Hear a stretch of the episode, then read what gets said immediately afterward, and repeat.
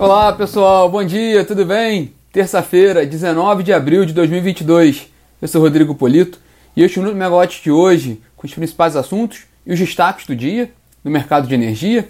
Nosso bate-papo aqui matinal, diário, às 9 horas da manhã e que também fica disponível em podcast, nas plataformas de podcast logo em seguida, né? Aqui no Rio de Janeiro, o tempo hoje ensolarado, é, com as tempera bom, temperatura baixa para os parâmetros do Rio de Janeiro, 22 graus hoje é uma temperatura baixa aqui para o que a gente está acostumado, né? Mas sempre ensolarado, que é muito bom, né? O destaque do nosso bate-papo hoje é o mercado livre de energia, principalmente questões de segurança do mercado livre, que é um tema que vem sendo muito debatido nas últimas semanas e que essa semana também tem uma discussão grande. Né? Mas vamos falar também dos destaques do dia, começando até por ontem, né? por uma publicação extra do Diário Oficial da União, que saiu ontem à noite, né? Com a nomeação dos novos diretores para a Agência Nacional do Petróleo, Gás Natural e Biocombustíveis, ANP, e para a Agência Nacional de Energia Elétrica, ANEEL, os diretores que foram indicados recentemente, a gente cobriu bastante esse tema aqui na, na Megawatt, e também que foram sabatinados né, e aprovados no, na Comissão de Infraestrutura do Senado Federal. Né? Bom, na ANP já foram, na, nesse, nesse decreto ontem do presidente Jair Bolsonaro, foram nomeados na ANP Daniel Maia Vieira, Fernando de Moura Alves, Simone Araújo, que foi reconduzida, né? ela que era do, do Ministério de Minas e Energia antes de ir para a ANP, e Cláudio Souza. Lembrando que na ANP o diretor-geral é o Rodolfo Saboia, que permanece no cargo. Na ANEEL, né, onde teve mais mudanças, houve a recondução, a recondução do, do, do Elvio, né, o diretor Elvio, a nomeação do Ricardo Tille a partir de maio, que ele assume o cargo, Fernando Mosna Ferreira da Silva, que assume o cargo a partir de agosto, e Agnes da Costa, né, que também vem do Ministério de Minas e Energia, com a previsão de, de assumir o cargo em dezembro. E o Sandoval, né, o diretor Sandoval Feitosa Neto, que, vai, que foi indicado e aprovado para diretor-geral da agência, ele assume o cargo de diretoria geral a partir de agosto para um mandato de quatro anos de duração. Né? É, por falar em ANEEL, hoje tem reunião ordinária da diretoria da ANEEL. Né, na pauta, né, os destaques ali para os reajustes tarifários da Coelba na Bahia e da Coserne no Rio Grande do Norte, duas distribuidoras do grupo Neoenergia. Para Enel no Ceará, né, a Coelce, mas Enel Ceará, o nome com, com, com controle da Enel, né, e da Energisa Sergipe.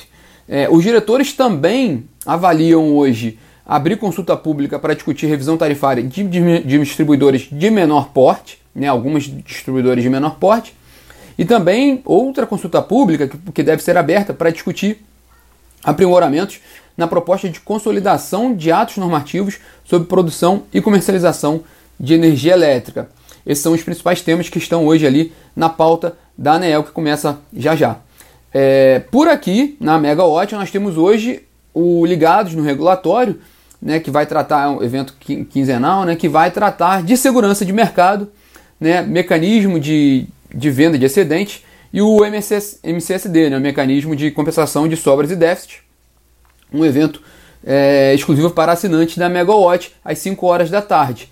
Vale destacar sobre o tema de segurança de mercado uma matéria que está na plataforma nossa, né, uma entrevista da Camila Maia com a Rosane, Rosiane Santos, né, conselheira da, da Câmara de Comercialização de Energia Elétrica sobre questões de monitoramento e garantias financeiras no mercado de curto prazo.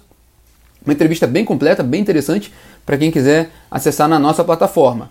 Algo interessante da entrevista aqui, trazendo rapidinho um rápido destaque, é que a Rosane colocou que as regras de monitoramento do mercado e as de, de salvaguardas financeiras né, devem ser implementadas em momentos distintos e ainda com um período de sombra, né, de, de aprendizado a exemplo do que foi feito também no caso do PLD horário, né, que a gente teve aquele PLD sombra, né?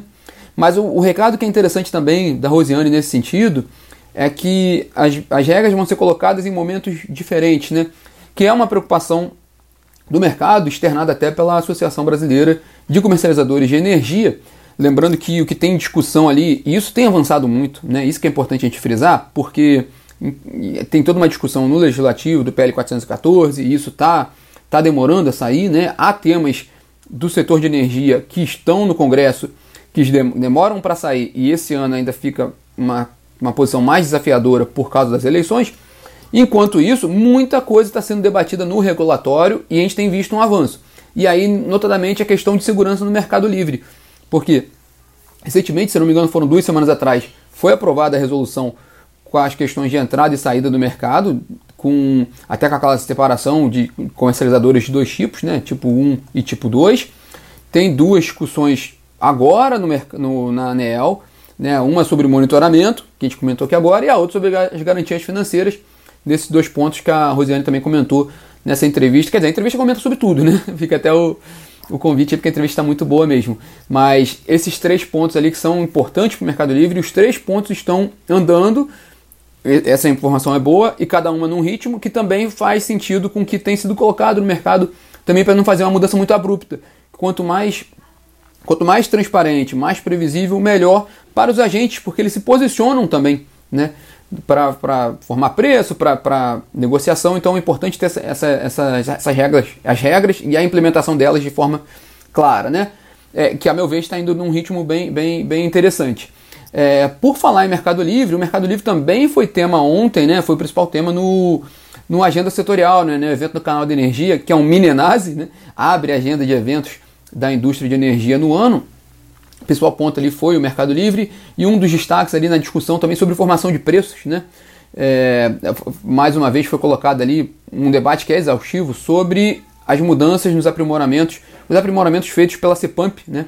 No, no, na, no, nos critérios de aversão a risco, né? Isso foi discutido ontem e um ponto levantado pelo Celso Dalorto, né? Líder da área de planejamento estratégico da PSR, é, ele colocando que que os novos critérios né, aprovados pela CEPAMP, isso pode, a partir entra em vigor a partir de 2023, também para dar essa previsibilidade, isso pode causar um aumento ali no PLD, porque, lembrando que, resumindo muito aqui, né, o, o, a ideia é que o modelo passe a incorporar mais ainda, né, ficar mais aderente à realidade e tentar reduzir a geração térmica fora da ordem de mérito. Né?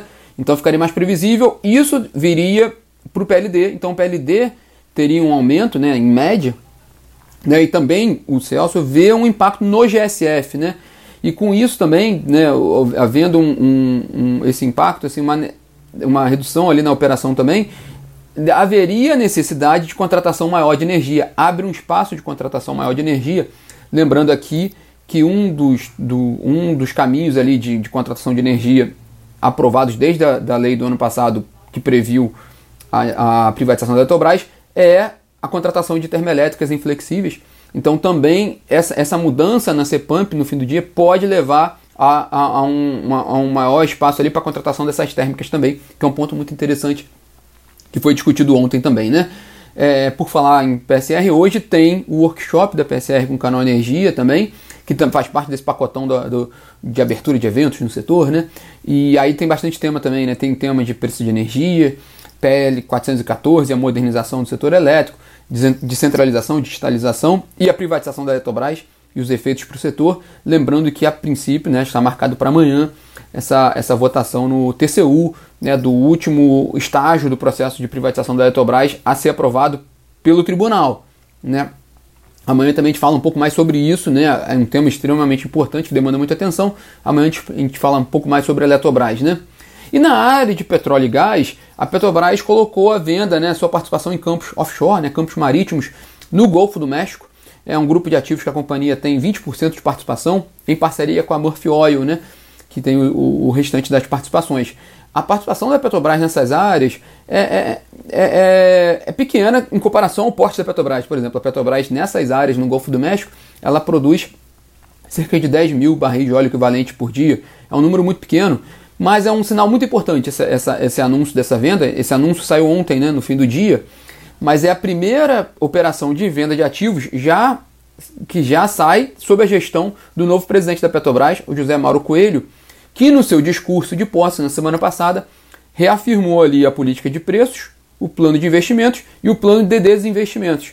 Então, quando ele fez esse, essa movimentação na semana passada, dizendo que ele, que ele pretende manter essa continuidade, e de fato já sai um, já sai um, um, um processo de venda dias depois, é um sinal realmente de fato desse, desse entendimento de continuidade, e aí não só para os investimentos, mas para a política de preços, que é a maior preocupação hoje no setor, se a, se a Petrobras vai manter a política atual. é, no caso do desinvestimentos, a Petrobras tem um plano de negócios que prevê levantar entre 15 bilhões de dólares e 25 bilhões de dólares com venda de ativos até 2026. E, no, é, e ontem também saiu um, né, um relatório do Credit Suisse falando sobre, analisando esse discurso do José Mauro e achando que de fato ele vai seguir esse caminho, seguir os passos dos seus antecessores, o Roberto Castelo Branco e o general Joaquim Silvio Luna. E também interessante que o Credit Suisse destaca, coloca como bem sucedida a gestão do general Joaquim Silvio Luna na companhia ao longo do ano que ele ficou. É de fato a empresa teve números bem, bem interessantes. Foram, o desempenho da Petrobras foi muito bom é, e, e vale a pena de fato fazer esse reconhecimento. Mas lembrando também que isso não é um processo de agora, né? Tudo bem que agora foi um bom resultado, mas a companhia vem num processo de, de, de, de recolocado, sendo recolocada nos trilhos já há alguns anos, principalmente reduzindo sua dívida, né? Então fica também esse destaque novo ali da Petrobras, esse sinal de continuidade, né? Vamos aguardar também os próximos passos da Petrobras para fazer já um, um acompanhamento maior dessa nova gestão da companhia. Bom, pessoal, esses são os destaques dessa terça-feira. Siga, siga a gente lá na plataforma que a gente vai atualizando todas as informações ao longo do dia, principalmente também com relação à reunião da ANEL de hoje. Tchau, tchau, pessoal. Bom dia.